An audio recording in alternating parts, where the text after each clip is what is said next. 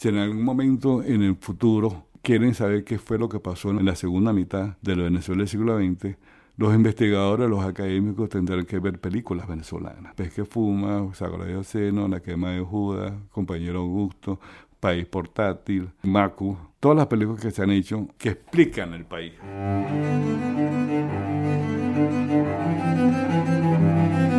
Voces del cine venezolano, una mirada crítica y reflexiva hacia el pasado de nuestro cine y un legado para las generaciones futuras en las voces de sus propios autores y protagonistas. Voces del Cine Venezolano está patrocinada por el Centro Nacional Autónomo de Cinematografía, CENAC, y Producciones Omar Mesones para Zona Cine Caracas. Y para el episodio de hoy contamos con la participación de nuestro invitado especial, Alfonso Molina. Y como siempre, quien les habla, su anfitrión, Omar Mesones.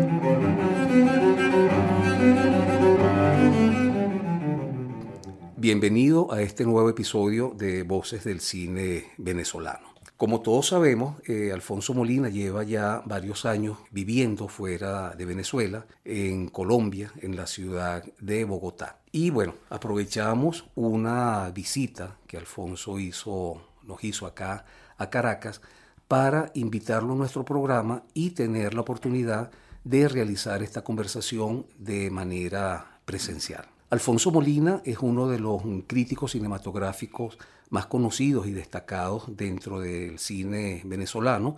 Muchísimos de nosotros lo leímos en sus columnas, sus famosas columnas de Cámara Lenta y La Gran Ilusión. Como siempre, Alfonso, en los próximos minutos eh, nos gustaría que nos permitieras hacer un recorrido no solamente por tu trabajo, sino también por algunos aspectos de tu vida. Y como ya es costumbre con nuestros entrevistados, te vamos a pedir que comiences tu narrativa con tus primeros años de vida. ¿Cómo era Alfonso Molina de niño? Bienvenido, Alfonso. Gracias, Omar. Muy amable por esta invitación. Mi infancia, bueno, mi infancia fue, yo creo que fue una infancia feliz. Yo no tengo traumas de, de que mis padres me pegaran o me abandonaran o que me gritaran. No, no, no, era gente como muy decente en, en, toda la extensión de la palabra. Mi madre eh, era colombiana, por eso tengo también la nacionalidad colombiana. Y mi padre era un, un, gocho, un trujillano, allá de Escuque. Trujillo daba mucha gente buena, como Adriano González León, por ejemplo. bueno, lo, cierto es que, bueno, que mi infancia fue bastante grata. Yo estudié en la Escuela Gran Colombia de Kinder.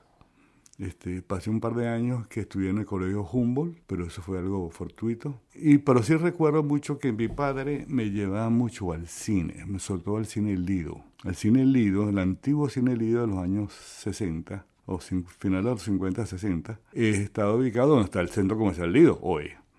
Y ahí prácticamente lo que se pasaba eran películas de Walt Disney, desde documentales sobre animales, selvas y eso, hasta los, clásicos animados de, de, Disney. Y yo me fui aficionando a, a, ir al cine todas las semanas. Primero con mi padre y después cuando crecí ya lo hice de forma voluntaria, ¿no? individual. Además yo viví en Los Rosales y en Los Rosales había varias salas de cine Está el cine Nueva Granada, está el cine Rosales, y más allá está el cine Lincoln, más acá el cine San Pedro. Es decir, que oportunidades de ir al cine tenía muchísimas. Y una de mis aficiones era acercarme a las salas empecé a ver las fotos de los próximos estrenos, lo que estaban pasando. Y ahí, y ahí me hice yo cierta visión a favor del cine como, como algo que me interesaba de manera extrema. Los años 60 fueron fundamentales porque fueron años de transformación eh, generacional muy importantes, no solamente en el plano de la música, que es lo que la gente ubica siempre, ¿no?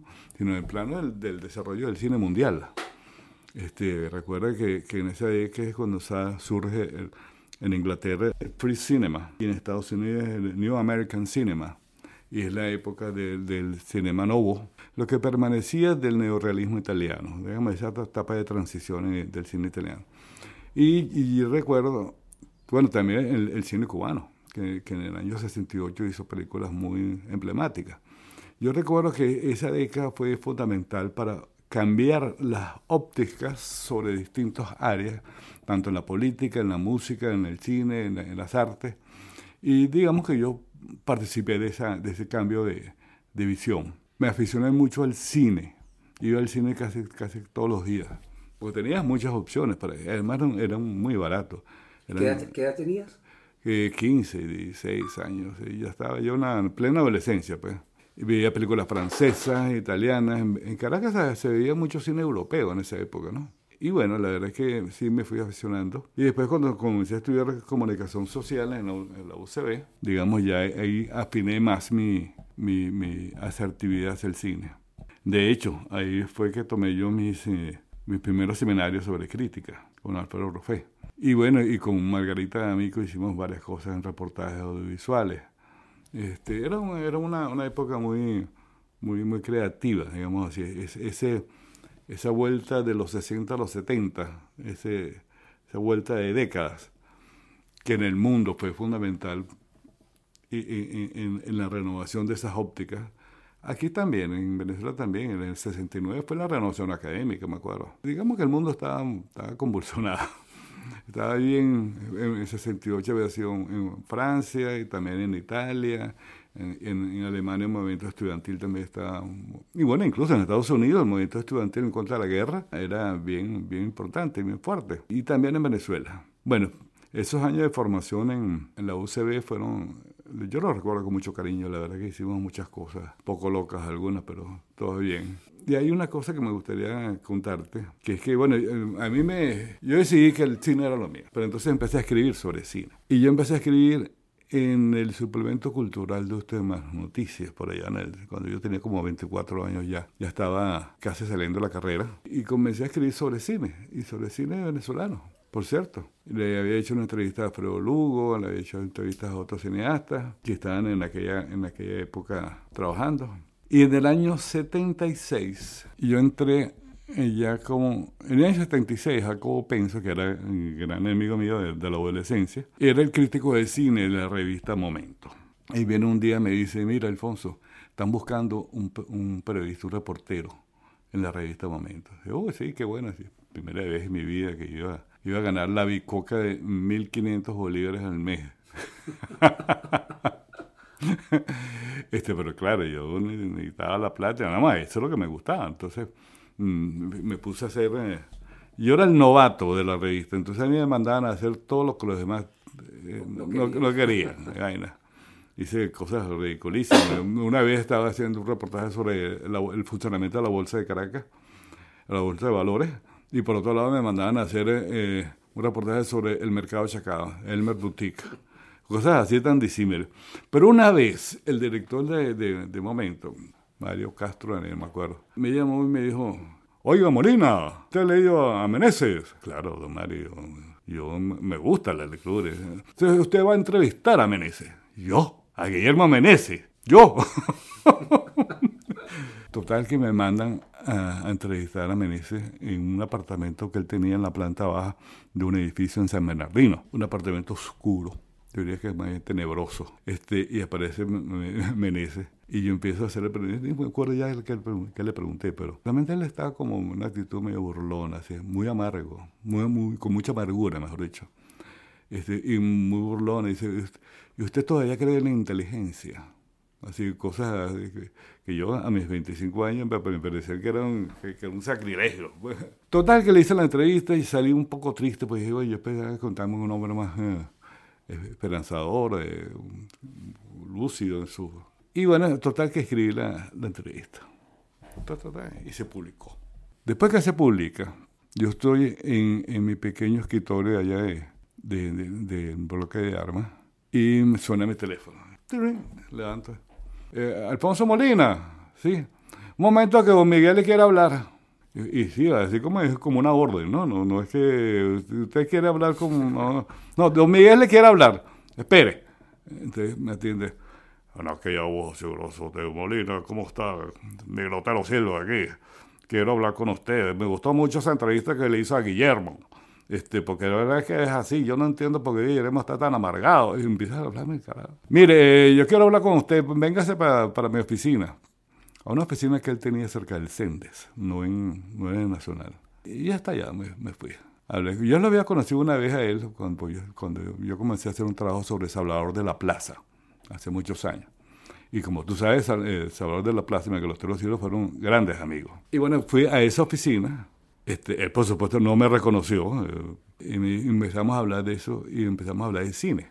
Porque Miguel Otero era muy cinéfilo. Y entonces, ah, qué interesante, Molina, qué interesante usted. A usted le gusta mucho el cine. Tal, eso. Este, pasaron dos días y me llama y me dice que me quiere ver en su oficina en el Nacional. Y me mando yo para, para el Nacional allá. Y me pongo a hablar con él y me dice, mira, yo quiero, ¿usted le gusta el cine? usted va a escribir una columna de cine, esa columna que tiene Manuel Trujillo. Pero Manuel se nos, se nos va, se nos va para Simón Bolívar, algo así. Y yo quiero que usted lo haga. Y como es, eso es como, bueno, es una, una, una, columna que tiene una parte de orientación y otra parte de, de crítica. Y es una columna diaria. Mi entrada al Nacional fue el lunes 17 de enero de 1977. Yo tenía 26 años. ¿Tú te acuerdas de, de, la gran ilusión que eran como varios eh, eh, fragmentos de cada, cada, una de las películas que tenía estrellitas y vainas? Eso, ¿sabes? eso que se usaba en esa época. Y había una parte que eran dos cuartillas que era la parte de análisis. ¿no? Bueno, yo arranqué escribiendo eso todos los días del mundo incluyendo domingo. Este, recibí, bueno, recibí un buen feedback, un buen feedback de, los lectores y la gente me, me, llamaba, me decían cosas, este, me preguntaban mis preferencias. Siempre me han preguntado mis preferencias del Oscar y yo nunca puedo hacerlo porque además yo creo que yo soy pavoso. Según la película me gusta, seguro que no se lo da nada. No, además me fastidia mucho las cosas del Oscar, la verdad. Bueno, ahí estuve varios años. No hasta el 79. Porque en el 78 llegó a Venezuela Tomás Eloy Martínez, que venía chilado de Argentina, tuvo que salir allá. Y, y, el Gabo le había dicho a, Miguel Otero que, que, para Venezuela iba a ir un, periodista argentino, que por favor que, que era muy bueno, tal y así. Pues ya, ya Tomás Eloy era una, una, una estrella del periodismo en Argentina. Pero llega acá y lo ponen a trabajar en el papel literario junto a los Alberto Crespo. Y hacen dos cosas pequeñas. Pero ahí, eh, como estábamos en el mismo piso, el piso 4 de la del antiguo edificio de, del Nacional, yo no estaba en redacción, la redacción estaba en el primer piso. Yo estaba en el cuarto piso donde se editan las revistas y habían, creo que estaban Associated Press, también estaba ahí, etcétera, ¿no? Y bueno, entonces ahí conversando mucho sobre cine y literatura con Tomás Bloy, este, surgió la idea, y dice, mira, tú sabes que vamos a fundar un periódico. El periódico se llama El Diario de Caracas. Ahí estamos varios periodistas, Diego Arre va a ser su, su, director y estamos conformando un equipo. El equipo que queremos de periodistas es que no tengan 30 años. Sí, no, yo no, queremos a nadie con, con vicios profesionales y con... Total que ahí se nos reunimos un grupo de, de periodistas jóvenes de aquella época. Que pues lo de los 30 años fue cambiado. Bueno, no importa. Yo fui el primer jefe de cultura del diario. Como crítico tenía a, Susana Rodke, Carlos Moro en teatro y literatura, Luis Lozada en plástica, eh, Miriam Freilich en, en las entrevistas así. Y tenía algunos columnistas de, música, Gustavo Tambacho escribía algunas veces. Bueno, eso fue una, una etapa muy, muy chévere. Pero eh, yo tuve discrepancias con la, con la dirección del periódico.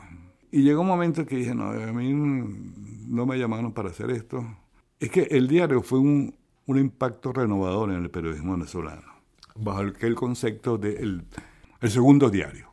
¿okay? Es decir, si tú leías el Nacional, tú te enterabas de las cosas que pasaban por el Nacional. Pero el diario que tenés que explicarte el por qué pasaban esas cosas. Ese era más, prisma, más que informativo, un periodismo de investigación. ¿no? Y eso fue bastante hubo un impacto en el periodismo venezolano. Y digamos que yo sentí un momento que no estaba haciendo lo que yo quería hacer, lo que me habían dicho que iba a hacer. Entonces cometí la, la fragante tontería de renunciar. Afortunadamente yo en el año 77, sí, 77, comencé a ser el coordinador de, eh, de programación de la Cinemateca Nacional con Rodolfo Izaguirre.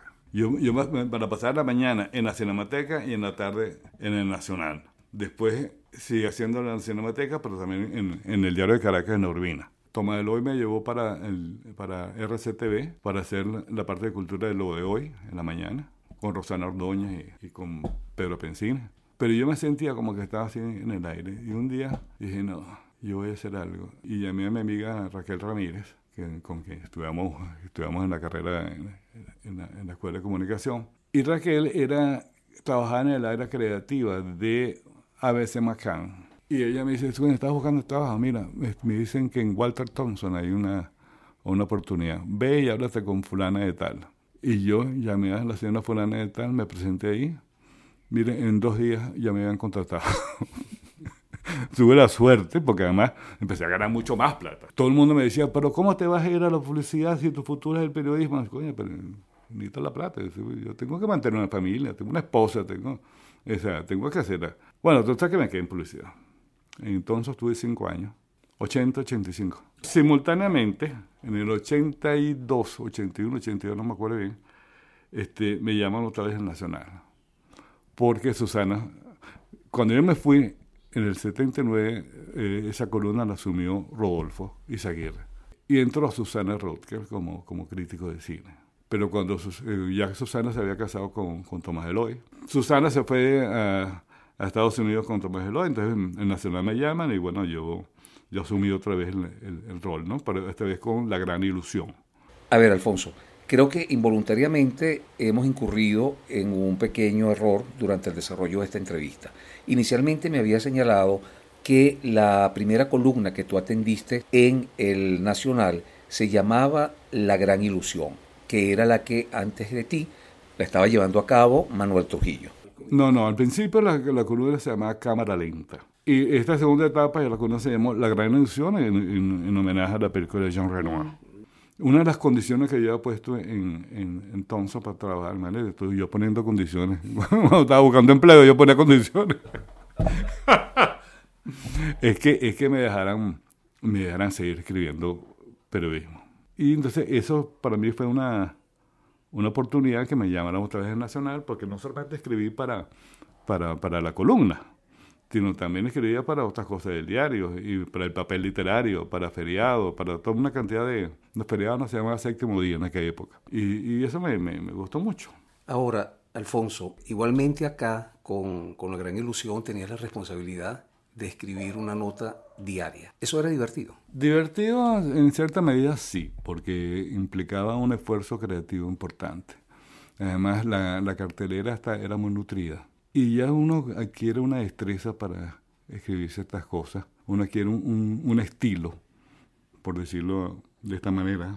Y, y bueno, sí, a mí me gustaba hacer mi, columna. Es una forma de, de, acompañar un proceso, porque hay algo muy importante, que yo comencé a hacer crítica de cine por ahí por el 75, en, en Últimas Noticias. ¿no? Pero eh, eso que llama el, el, nacimiento de la vocación industrial del cine venezolano, que fue en el 73, con Cuando quiero llorar no lloro, de Mauricio Wallerstein.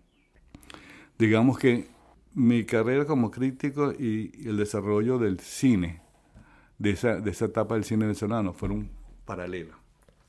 Por ejemplo, yo tuve que ver y, analizar las películas de Román, es decir, Sagrado y Seno. En el 76, El pez que fuma. Eh, mejor dicho, El pez que fuma se filma en el 76, pero eh, creo que se distribuyó, se sigue en el 77. Bueno, total que todo lo que fue país portátil, cuando quiero eh, El pez que fuma, las películas que Compañero Augusto, La quema de Judas, exacto, forman parte de, mi oficio, digamos, de escritura. Y yo creo que ha acompañado, mi trabajo como analista ha acompañado el desarrollo del cine venezolano. De hecho, cuando mm, la Cinemateca Nacional va a editar ese libro, Panorama, Panorama Histórico del Cine Venezolano, a mí me llaman para que escriba mi visión personal del largometraje venezolano a partir del año 63. Araya y La Escalinata y las otras películas previas les tocó a alguien más que no me acuerdo quién fue, ¿no? Pero a mí me tocó precisamente esa etapa hasta, hasta finales del siglo pasado. Y la verdad que yo tenía un registro completísimo de todas las películas venezolanas que se habían estrenado. Y además de, de otras películas del mundo, obviamente. Y por eso fue que ese libro salió. Alfonso, por lo que nos estás contando, pareciera que en términos profesionales tu actividad está dividida en dos grandes brazos. Por un lado está la actividad eh, publicitaria que te genera muchas satisfacciones en términos materiales y por otro lado tienes la actividad cinematográfica que te lleva a recorrer los caminos del análisis, de la crítica y de la historia cinematográfica. Ya yo estaba, qué interesante, fíjate tú, eh, yo, tengo vías paralelas, la, crítica de cine y la, y la, comunicación comercial, por llamarla así. Yo nunca he mezclado las dos cosas, ¿no? Yo, por yo creo que el cine es un arte y la publicidad es comunicación, no arte. porque hay gente que dice que se creen artistas porque son creativos e inventaron una cuña. No, eso no, eso no es arte, eso es, estás tratando de comunicar un beneficio, más nada. Cuando tú haces una película, tú buscas otra cosa. O cuando tú analizas una película, estás buscando otra cosa. Y ya en ese momento, cuando sale este libro, yo, o cuando yo lo estoy escribiendo, yo trabajaba como director de mercadeo de ACO. No, pero siempre, siempre hubo como una gran, una gran armonía en mi trabajo de escritura para Nacional y, y mi actividad profesional de, para vivir. Y bueno, lo, lo hice, lo he hecho siempre y, y de ahí estoy. Pues. Alfonso, eh, yo creo que podríamos decir que la crítica cinematográfica se divide en dos grandes territorios. La crítica que es leída antes de ir al cine y la crítica que leemos al salir del cine.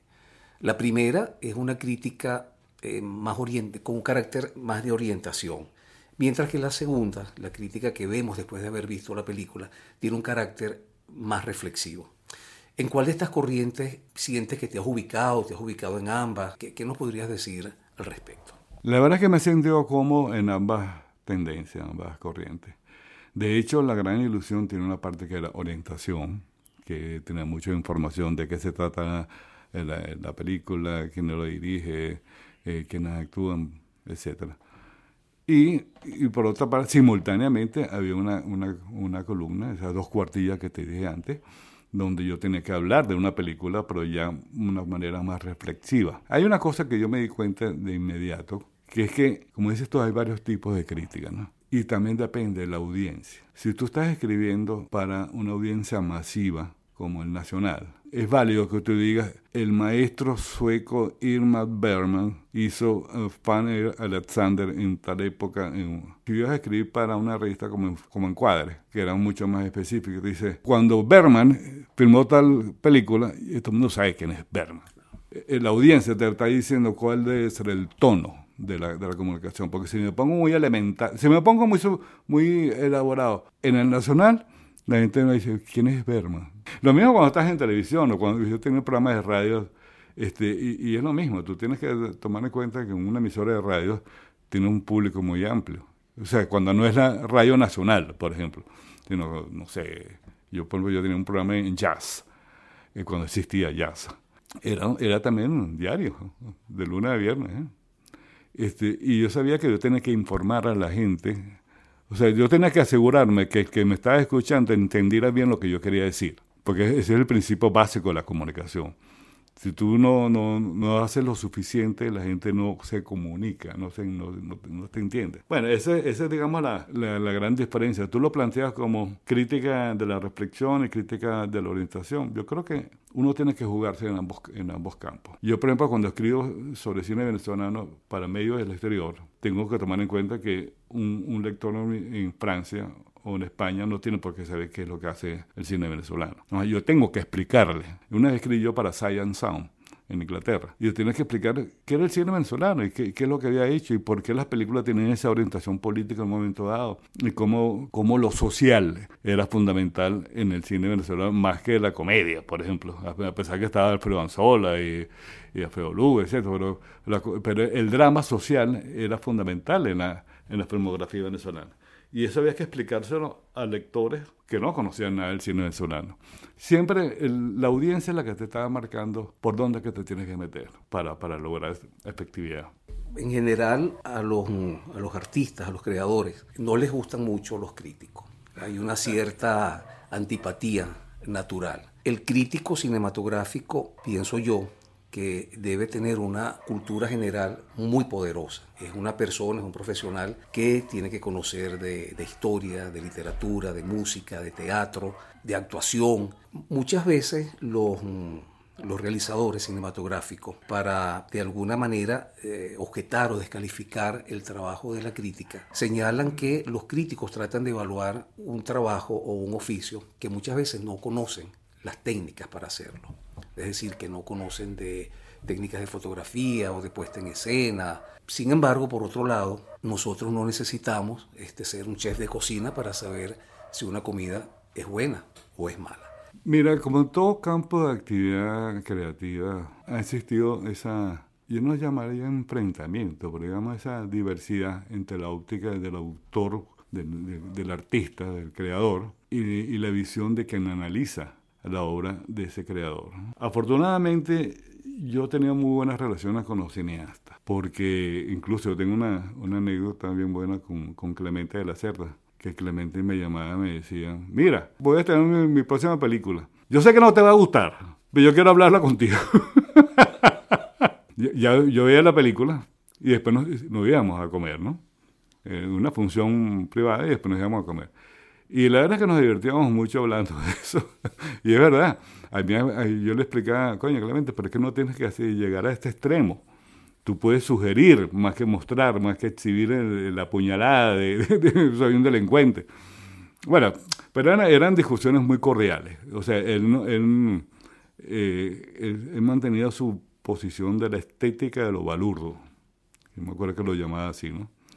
Que es una posición estética. Y yo creo que él tiene todo, tenía todo el derecho del mundo para defenderla, ¿no? Ahora, hay otras películas, hay otros cineastas que no, yo no le caía bien porque no, no, me gustaban esas películas. Y otros que sí, pero bueno, tú sabes que uno tiene que tener autonomía, autonomía de análisis, porque si no, ¿para qué vas a hacer?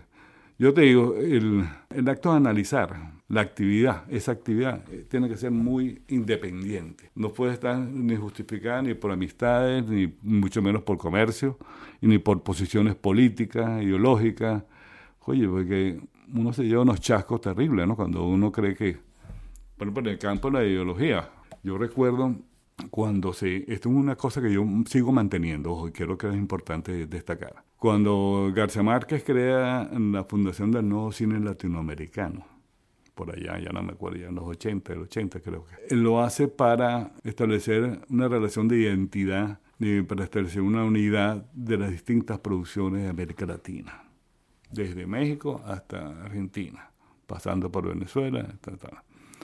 Y claro, esa postura, esa propuesta, mejor dicho, tiene un fundamento ideológico, es decir, no solamente estético, sino ideológico. Es decir, el cine de América Latina se opone al cine de Hollywood, que a la, sazón Hollywood era y sigue siendo el gran dominante de los mercados del mundo. Y entonces se habló mucho de la necesidad del cine latinoamericano. Yo eso lo entiendo. Yo, también, yo también entiendo que, por ejemplo, que Margot Penacerrat haya, haya hecho Fundavisual Latina.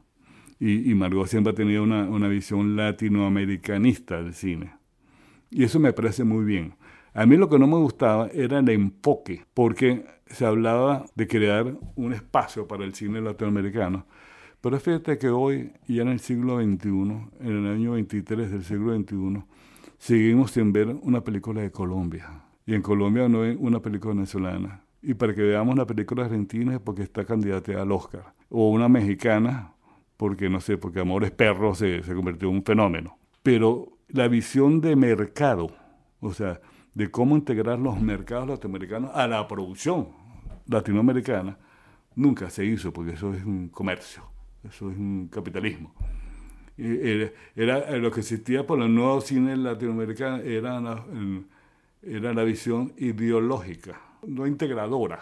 Es decir, fíjate, tú ibas al Festival de La Habana y veías, en diciembre te ponías al día de, lo que pasaba en, América Latina. Veías películas argentinas, chilenas, bolivianas, bla, bla. Pero después esas películas nunca llegaban a Venezuela, salvo unas cuantas.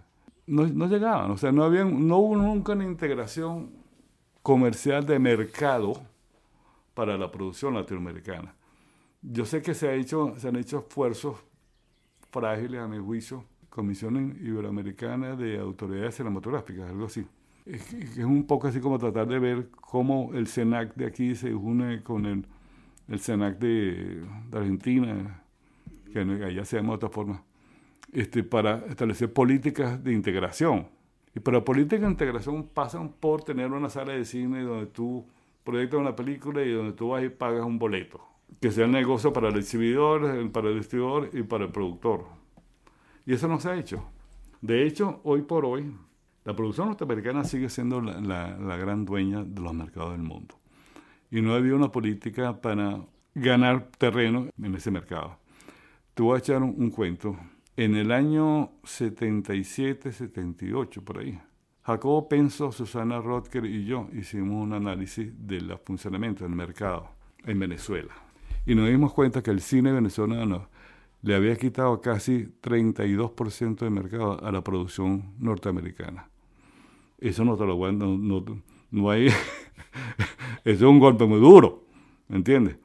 O sea, pero había 30% de pantallas donde se veía películas venezolanas. Y eso, por supuesto, creó muchas condiciones adversas para el cine. A nosotros nos habían, nos habían llamado que decíamos que no, porque que ustedes son unos comunistas, que no quieren, no, que no hay comunismo, no, hay nada que ver. Bueno, tú, Susana Rotker, por favor. Y, no, era simplemente una constatación de hecho, como una, éramos periodistas también, constatábamos, aquí están los hechos, aquí está la data. Esto no es mentira, no es inventado.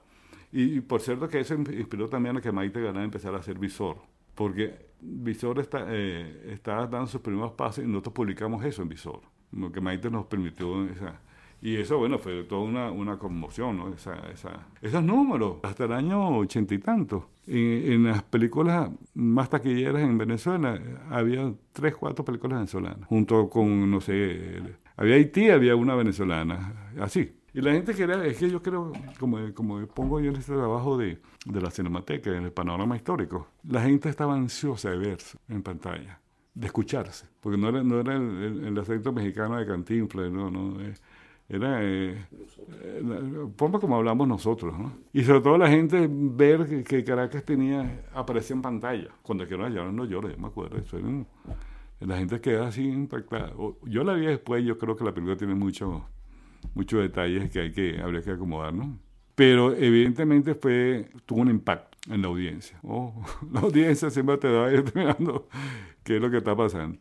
Claro, porque la otra cosa es que tú hagas películas para ti, y solo para ti, o para el grupito de tus amigos, y ahí te gastes un millón de dólares en esa pendejada. Pero bueno, a que tú hagas una película consciente de que esa película tiene que apagarse, porque tú estás pagando técnicos, estás pagando eh, actores, estás pagando músicos, fotógrafos.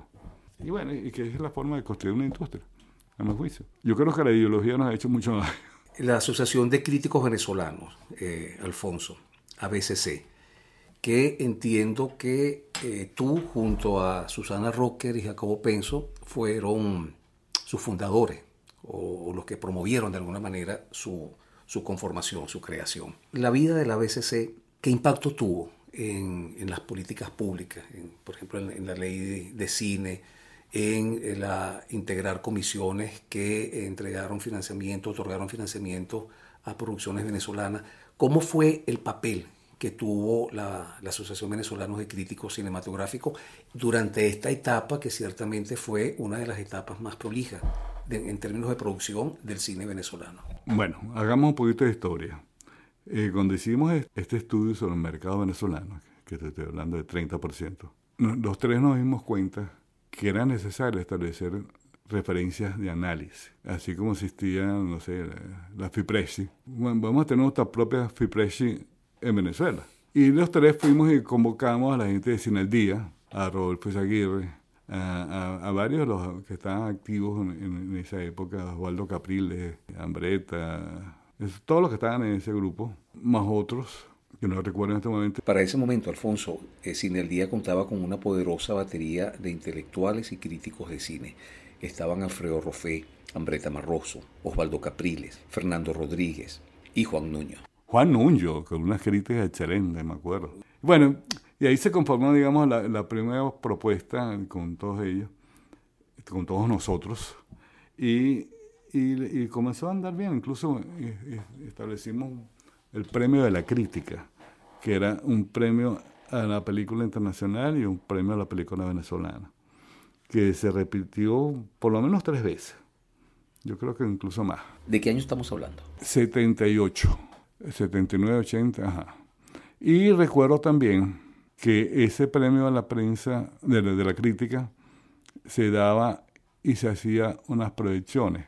Y contábamos con mucho apoyo de, de George Corda, eh, el, quien tenía el, Centro Plaza. Y George, me acuerdo que él traía que cine húngaro, obviamente, eh, cine francés, eh, cine español. George trabajaba mucho con cine europeo. Y él siempre nos prestaba su sala para que hiciéramos los actos de la asociación. Esa fue una etapa muy productiva. no recuerdo por qué es que empezó a, a decaer. Porque yo recuerdo que en un momento dado, los que estábamos ahí, teníamos actividad como analistas en distintos medios. Pero de repente yo me di cuenta que alguien publicaba una crítica en un periódico de Bella de Cura. Y entonces ya, ya, ya entraba la asociación. O sea que no hubo un, como un criterio para saber quién puede estar o no puede estar en esta Asociación Venezolana de Críticos Cinematográficos. Es decir, había un pandemocratismo tan grande que fue desdibujando las funciones de la, de la, de la ABCC. Y de repente me encuentro con gente que yo nunca en mi vida había leído, y yo que soy un lector de cine, que yo nunca había leído que está en, en, en la misma ABCC. Entonces, bueno, esto, está perdiendo un poco el, el, sentido de con que fue fundada. Sí, yo creo que la ABCC en un momento dado, sobre todo en los primeros años, influyó en la, en la percepción de, de, las políticas públicas del Estado venezolano hacia el cine. Lo que era, creo que era cine en esa época, ¿no? No se había hecho todavía el SENAC. La ley de cine cumplió un proceso bastante largo. Yo me acuerdo que de los años 70 eh, se estaba hablando de la ley de cine hasta que se aprueba finalmente y, se crea posteriormente el Centro Nacional Autónomo de Cinematografía. Es decir, que eso es un proceso con distintas etapas. En alguna de esas etapas se intervino la ABCC, lo, lo, recuerdo claramente. Sobre todo en los primeros años de la ABCC esa presencia fue importante. Y era una voz, una voz que se escuchaba en, en, el, en este concierto de distintas áreas, distintos sectores del, del, cine venezolano. Pero no sé, yo creo que eso después también se, se perdió. Y yo sé que ya cuando se crea el Centro Nacional Autónomo, la ABCC ya había perdido fuerza, digamos así. Yo había dejado de, de asistir a las reuniones porque no tenía tiempo y demás. Pero sí en el campo de la crítica, no tanto del gremio, sino de la actividad de análisis de distintas personas, eh, fue fundamental eh, y tomó muy en cuenta el Centro Nacional Autónomo de Cinematografía. El impulso que adquirió el CENAC en, desde su nacimiento, digamos que contó fuertemente con, con, el papel de la crítica. De la misma forma como que cuando se creó la Fundación Cinemateca Nacional, que fue que en el 89, con el segundo gobierno de Pérez, que se fundó la, la Cinemateca Nacional, también contó con la aprobación, primero del, del sector público. Yo me acuerdo que Pérez estuvo en la, en la inauguración de la, eh, de, la funda, de la Fundación Cinemateca Nacional, sino que la crítica respaldó mucho la, ese concepto de fundación que le otorgó Abreu, por cierto, y digamos que sí, yo, fui miembro de esa, de esa junta directiva en dos oportunidades, cuando se creó y después en, los primeros años de Chávez, este, cuando estaba Jacobo como presidente. Eh, digamos que esa fue una, hubo un espaldarazo, digamos, de, de, de, la opinión, del análisis, de la crítica a las funciones del SENAC y de la Fundación Cinemateca Nacional, digamos que como expresiones de políticas públicas del Estado venezolano. Alfonso, mencionaste hace, hace unos momentos una publicación que, que, fue muy importante dentro, del, dentro de la crítica venezolana, que era la publicación Cine al Día. Fíjate, cuando yo, yo comencé a leer crítica con la columna que tenía Rodolfo Aguirre los miércoles en el Nacional y con la publicación de Cine al Día, que como dijimos reunió un conjunto de, de talentos importantes en la cuestión del análisis de Pascual, y Nuño, Ambreta, Fernando Rodríguez, por supuesto. Es decir, ahí había una batería bien, bien, bien sólida. Y digamos que yo, yo aprendí a leer críticas con ellos, con Rodolfo y con Sin el Día. Y me di cuenta lo que hablábamos antes, ¿no? es decir, cuando tú leías Cine el Día, estabas leyendo una publicación de, especialistas. Y si tú leías el Nacional, estabas leyendo una publicación para un público mucho más masivo que tenías que, digamos, que, que informar. Uno se da cuenta de lo que pasaba en el cine como cultura, como estética, pero también como industria, incluso como, como ideología, porque era la época en que empezaron las grandes rupturas estéticas en, en, las grandes producciones del mundo. Kubrick, por ejemplo, ya era así como el, gran gurú del cine británico, a pesar de que era norteamericano. Lauber en, Brasil, eh, digamos, había una visión, de ¿cómo se Memorias de su desarrollo, que fueron películas fundamentales de esa, de esa época. Esas películas, esas producciones, esos cambios que se dieron en la, realización, tuvo su, su, respuesta en la crítica. Y en Venezuela la tuvo de una forma cierta. O sea, no en Venezuela yo creo que nunca ha existido esa crítica tonta, banal, que, que es más efectista que, que efectiva. Yo creo que aquí los críticos hemos sido como muy sensatos. Siempre hay un loco por ahí, pero, pero, pero la mayoría siempre ha sido como muy, como, con mucha sensatez. Fíjate, yo durante una época estuve dando un curso presencial que se llamaba Todos somos críticos. ¿Por qué se llamaba así? No por un pandemocratismo mío ni, ni, nada de esas tonterías, sino porque hay una frase de, de François Truffaut que decía, todo el mundo tiene dos profesiones. Usted puede ser ingeniero y crítico de cine. Usted puede ser médico y crítico de cine. Usted puede ser profesor y crítico de cine. Usted puede ser un albañil y crítico de cine. Claro, se lo hizo un francés en, la Francia de su época, ¿no? De la Nouvelle Vague y todas esas cosas, ¿no? Ahí iba gente de, todas las profesiones, de todos los oficios. tú eres que ingeniero, bueno, y que también puedes ser crítico de cine. Por eso se llama así, todos somos críticos. En, esa, en ese curso yo, yo trataba de explicar cuál era mi método de análisis. Y era fundamentalmente yo lo dividía en, dos grandes campos, los factores internos y los factores externos. Que hablo con factores internos. Todo lo que sucede en ese, dentro de ese rectángulo que llamamos pantalla. Entonces se pone en evidencia una historia con la cual tú puedes plantear si es un, buen o mal guion, o regular guion, donde vas a ver unas luces, una fotografía, un encuadre, eh, vas a escuchar una música, que te va a sugerir estados de ánimo, vas, a ver el ritmo de un montaje. Todo eso pasa dentro, dentro de la pantalla. Pero hay otros factores que son los que están, los factores externos, que para mí son muy importantes para entender una determinada película. Porque cuando tú analizas una película, puedes analizar una película, pero también puedes estar analizando varias películas o un movimiento cinematográfico, o un cine nacional de determinado país, etcétera, etcétera. Esos factores externos son quién es el director, qué ha hecho antes, eh, con, qué, con qué impacto, en qué país se produjo, tiene que ver con su historia o no con su historia, es un país desarrollado o un país subdesarrollado. Es decir, son las cosas que no están en el encuadre, pero que influyen en, en el conocimiento de la película.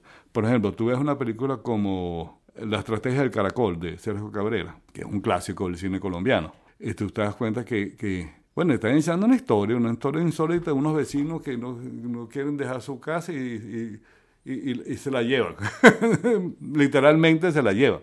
Ahora, pero tú tienes que entender que cuando pasa en Colombia hay una crisis habitacional severa, importante, y el gobierno colombiano no está dándole la, las facilidades para que los vecinos pudieran organizarse y hacer llevar una vida mejor. Es decir, eso no lo dice la película, ojo, pero tú lo sientes.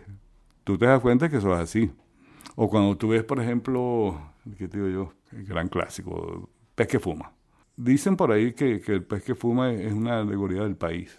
Es decir, que Venezuela es un burdel. Yo no me atreveré a decir tantas cosas. Yo diría que es, es un sitio donde pasan relaciones de poder, que es distinto a que sea un burdel, porque un burdel puede ser cualquier cosa. Pero lo que más importante es en el espejo que fuma es que en ese espacio se establecen relaciones de poder un poco similares a lo que estaba pasando en Venezuela en los años 70. Es decir, eh, lo que representaba Dimas para la Garza o lo que representaba Jairo para la Garza eran cosas distintas, eran poderes distintos y, se ejercían. Y, y dentro del pez que fuma había un poder establecido que era la Garza y sus, y sus acólitos. Había una alegoría de lo que era un país, un país dominado. Y eso no lo dice la película, pero tú lo sientes. Y sabes qué se está hablando, esos son factores externos. Eso de que Janis Joplin's dead, que es lo que dicen como, como contraseña, o que en un momento dado la garza está en cabima y dice, ay, el petróleo es como mi mamá, este, ese tipo de cosas. Está haciendo referencia al rentismo, pero sin decirlo. ¿ok? Entonces esos factores externos son tan importantes como los internos. Y, y, uno no puede permitir que el lector lo ignore. Tú tienes que contextualizar la obra y decirle, esto lo hizo Román Chalúa en el año 76 porque vivíamos tal y tal y tal cosa. Tenemos un año apenas de la, de la nacionalización del petróleo. O sea, esas cosas surgen. Y bueno, yo creo que la gente, bueno, tengo años cuando a ese curso, pero yo me divertía mucho. Este.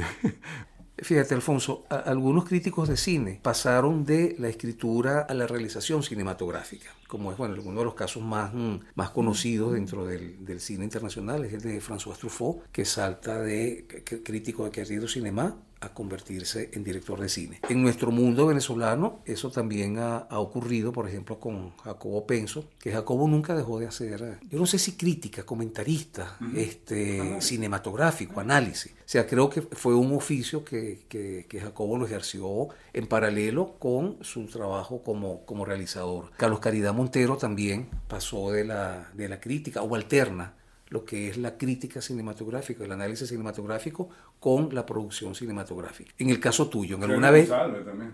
Monsalve también. Ahora, en el caso tuyo, ¿alguna vez te sentiste tentado a pasar a la realización cinematográfica, asumirla de alguna manera? Sí, alguna vez, pero con cosas muy específicas. Por ejemplo, yo quería hacer un trabajo audiovisual, un documental sobre el Salvador de la Plaza que me pareció un personaje muy particular, político, fundador del Partido Comunista de Venezuela, este, muy crítico, muy, una zeta. Y yo comencé, comenzamos, porque yo estaba también Vicencina Marota y Milagros Rodríguez, éramos tres, que estábamos tratando de recobrar toda esa, esa, información sobre Salvador de la Paz, a quien yo nunca conocí, porque él murió en el 70 y cuando yo estaba entrando la, a la UCB. Pero Héctor Maradé Mata sí lo conoció y, este, y nos decía, mira, tienen que filmar, hagan esto. Entonces que nos pusimos a hacer la, la investigación con la idea de hacer un documental sobre Salvador de la Plaza. Eso nos condujo a entrevistar a Gustavo Machado, obviamente, Miguel Otero Silva, fue mayor, este, a todos los que fueron esas figuras de la izquierda venezolana. Creo que a Héctor también lo, lo entrevistamos. Héctor, Héctor. Eh, Mujica. Y a, y a, Gustavo de la Plaza, que era el hermano Ah, y, esta mujer maravillosa, Carmen Clemente Travieso, una de las primeras mujeres periodistas de Venezuela, eh, gran amiga de María Teresa Castillo y de todas esas mujeres que en los años 20 se, destacaron. Esa, esa entrevista fue fabulosa, porque yo al final yo, le, yo le pregunto, eh, ¿por, qué ustedes nunca se casaron? Si me queda viendo así, me dice, ay, tú sabes que yo no me acuerdo. Bueno, total que teníamos un material buenísimo, pero eso nunca se hizo porque, bueno, yo empecé a trabajar en otras cosas y se volvió. Y ya a finales, a principios de este siglo, me llama Ramón Hernández del Nacional y me dice, mira, Alfonso, este, por aquí en la Biblioteca Biográfica Venezolana del Nacional de Bancaría hay varios nombres y alguien nombró a, a Salvador de Alpraza. Yo le dije que tú eras la persona que tenía que escribirlo. Entonces, yo, Sí, pues yo sé que tú tienes un montón de material y ustedes hicieron un montón de cosas en esa época. Y dice, no, pero es que tienes que escribirlo otra gente de, su generación, pues, o sea, eh, que, que en edad y eso. Bueno, no, me dijeron que Simón Alberto dijo que eras tú. Ah, bueno, está bien, entonces lo escribí. Él lo escribí 36 años después. Rescaté ese material y escribí mi, biografía. Ya, ya Vicencina y Melagro no estaban. O sea, yo asumí solo, o sea, ese, Y se lo dio al Nacional y dice, bueno, ya cumplí algo. Porque además, de, ese libro yo jamás recibí un morir. Ojo. De los otros sí. De, los Planeta se me pagaba. Y, de Pautomazón me pagaba también. Pero además yo no lo hice por, por, por, por ningún una satisfacción monetaria, sino por, déjame cerrar una cosa que yo comencé hace treinta y pico de años, voy a cerrarla ya. Está, ahí está. Me gustaría que habláramos un poco, eh, que nos hablaras un poco, Alfonso, sobre tus publicaciones, los libros que has publicado. Yo he publicado hasta ahora cuatro libros. El primero fue una colaboración con otros autores para la Fundación Cinemática Nacional, en la época en que la presidía Fernando Rodríguez. Eh, se editó un libro que se llama Panorama Histórico del Cine Venezolano. A mí me tocó desarrollar, eh, como le puse, una visión personal sobre el largometraje venezolano, el de a partir del 73 hasta finales del siglo pasado. Y afortunadamente, como te dije antes, yo tengo una, hay un, hay un paralelo que corre entre mi carrera como crítico y el desarrollo del cine venezolano. En ese texto hay un registro de todas las cosas que pasaron. Bajo una premisa que dice que América Latina no ha tenido grandes filósofos, cosa que yo dudo, ¿no? Y por, y por la ausencia de filósofos es que los escritores se han convertido en los grandes intérpretes de la realidad latinoamericana. Hay un libro que se llama América Latina Marca Registrada, que son un conjunto de entrevistas. Eso lo hizo un, periodista chileno, no me acuerdo el nombre, que él entrevistó a uno o dos escritores de cada país. Son los escritores los que explican la realidad. Ese punto de partida me pareció que es interesante para desarrollar que si en algún momento en el futuro quieren saber qué fue lo que pasó en la segunda mitad de la Venezuela del siglo XX, los investigadores, los académicos tendrán que ver películas venezolanas. Pez que fuma, Sagrado Seno, La quema de Judas, Compañero Augusto, País Portátil, Macu, todas las películas que se han hecho que explican el país, ponen lo que, era, lo, que ha sido Venezuela. Y ese es un punto de vista que a mí me parece que es muy legítimo, es decir, el cine como expresión testimonial de lo que es un país. Y eso es lo que está en, ese libro, o sea, cómo cada película se corresponde con una parte de la realidad de, Venezuela. Por eso se llama mi visión muy personal de eso. Después yo me planteé escribir sobre la obra de Román Chalmó, estableciendo otro paralelo entre el desarrollo de la democracia en Venezuela y el desarrollo de la filmografía romana. ¿Por qué? Porque, como todo el mundo sabe, la democracia en Venezuela, esta, cuarta república, surgió desde el 59. ¿Ok? 58 cae la dictadura y el 59 comienza, digamos, en la etapa democrática venezolana. Ese mismo año es el estreno de Caín Adolescente. Y después viene Cuentos para Mayores. Y después viene um, aquel corto que hizo Román en, el 70. Y después viene la filmografía más importante de Román sobre la base de su propia dramaturgia. En ese libro voy estableciendo cómo avanzaba la democracia o retrocedía y cómo avanzaba o retrocedía la filmografía de Román. Y cómo siempre había un vínculo entre el país y sus películas eh, pero, por ejemplo, está, a mi juicio, importante La Oveja Negra. Yo creo que es la película más completa de Román, a mi juicio. Hasta su última película, que fue estrenada en el 97. No, Pande, pandemonio, pandemonio, pandemonio, pandemonio, del 97. No, no había comenzado el, gobierno del chavismo, no había comenzado nada de esto que hemos vivido, ni las películas que hizo Román después, en este siglo. Sino esa, esa, esas películas de, aquel momento, Democracia en Venezuela, la filmografía de Román Chalbó, yo creo que el libro se vendió bastante. Todavía, por ejemplo, estos muchachos que hicieron la película esta, un país llamado eh, El pez que fuma. Mm. Y hablando, hablando, con él un día me dice, mira, es que yo ese libro tuyo lo leí varias veces para poder saber cómo iba a enfocar el... Ah, bueno, me, parece que es bueno que... Y se vendió, pero el planeta estaba contento con, pues, nunca había editado un libro sobre cine venezolano. Después pasó lo de Salvador de la Plaza, que eso fue como cerrar un capítulo. Y finalmente, casi cuando se iba a cumplir los, los 10 años de la huelga petrolera y del 11 de abril, yo, unos un años antes, como el 2010 por ahí, yo estaba en Cartagena. Y, y, en la avenida San Martín de Cartagena, y yo le digo a mi esposa, mira, mi esposa es abogada laboral. O sea que ella conocía a Carlos Ortega como, como sindicalista. Pues. Y yo le digo, hermana, si no es Carlos Ortega, claro que es Carlos Ortega. Oye, qué yo me voy a acercar. Agarré, me senté, le dije, mire, yo soy Alfonso Muniz, soy periodista venezolano. Sí, sí, yo sé que no es usted. Este, pasa de siéntase, vamos a tomarnos un café. Empezamos a conversar, hicimos buena química y ahí surgió la idea de hacer un libro sobre 2002, el año que vivimos en las calles desde el 23 de enero de 2002 hasta, la, hasta el febrero de 2003, cuando, cuando termina la huelga, el paro. Ese, ese año la sociedad venezolana estuvo en la calle, a favor o en contra. Y eh, me fui a Lima, lo entrevisté allá. yo estuve una semana allá en Lima, hablando con él siempre. Y después lo, lo transcribí y lo convertí en un, en un, en realidad es un libro a cuatro manos, porque tanto eran las opiniones, de, yo no era un siempre entrevistador, pues yo también opinaba sobre lo que había pasado. Y, y yo le puse algo así como historia contada por un protagonista de los hechos y un testigo presencial. O sea, que son dos visiones, pero dos visiones con, con opiniones. Entonces hicimos ese libro que resultó una maravilla. A finales del año 2005 yo sentí la necesidad de volver a escribir, publicar, establecer un vínculo otra vez con las audiencias. Pero me di cuenta que no quería ir ni a un periódico, tampoco a una agencia de policía, nada de eso. Sino entonces, esa era la época en que estaban de moda los blogs. Y yo inventé un blog que se llamaba, o se llama todavía, por favor, Ideas de Babel. ¿Por qué Ideas de Babel? Porque, bueno, eran sobre diversos temas, diversos puntos de vista, diversas... Eh, o sea, no es, no, es un, no es un blog uniforme, sino la heterogeneidad debe estar ahí, como son los pensamientos del ser humano, etc. Y yo comencé a escribirlo porque yo me acuerdo que estaba estrenando el Miranda de Diego Rizque. Entonces yo quería escribir sobre Miranda de Riesgo de Rizque y no tenía dónde escribir. Entonces, ah, bueno, voy a tener mi propio medio.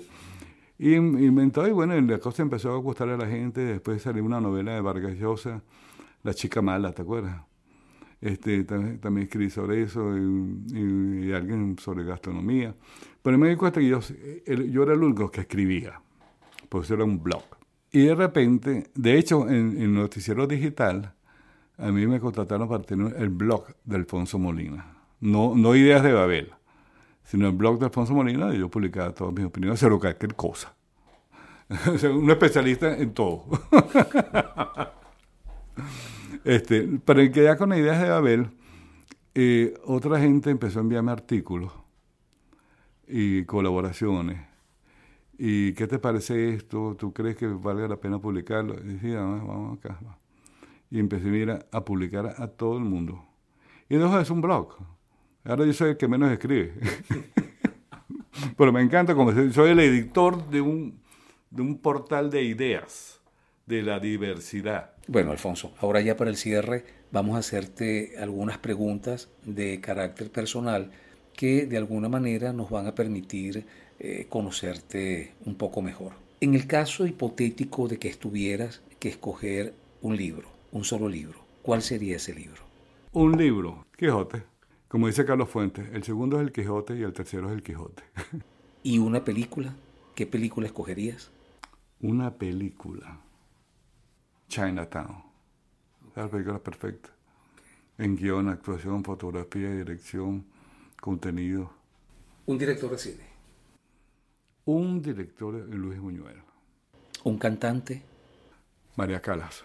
¿Qué personaje de la historia te hubiera gustado haber conocido? ¿Para bien o para mal? Hitler. Es un personaje fundamental que marcó la historia de la humanidad, marcó el siglo XX. Y yo creo que, que es un personaje que hay que desmenuzar. ¿En qué época de la historia te hubiera gustado haber vivido o por lo menos haberte pasado una temporada? Esta, la que estoy viviendo.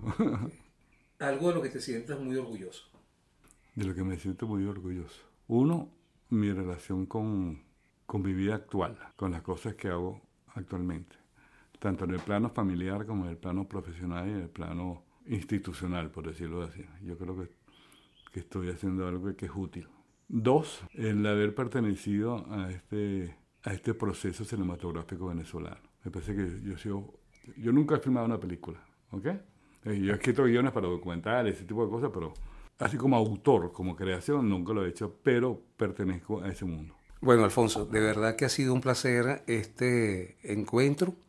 Muchísimas gracias por, por haber aceptado la invitación, por haber, habernos dispensado este tiempo y bueno, muchísimas gracias. Caramba, yo quiero agradecerte esta iniciativa que has tenido, no solamente conmigo, que es, lo menos, sino esta iniciativa que has tenido con todo el cine venezolano, tanto de los rostros como de las voces del cine venezolano. Eso es fundamental y eso, eso tiene un valor que quizás no se pueda cuantificar en, esta, en este no se pueda monetizar, por decirlo como esa palabra que está de moda, pero sí, sí es evidente que tiene un valor fundamental. Eso le añade valor al esfuerzo de hacer un cine venezolano.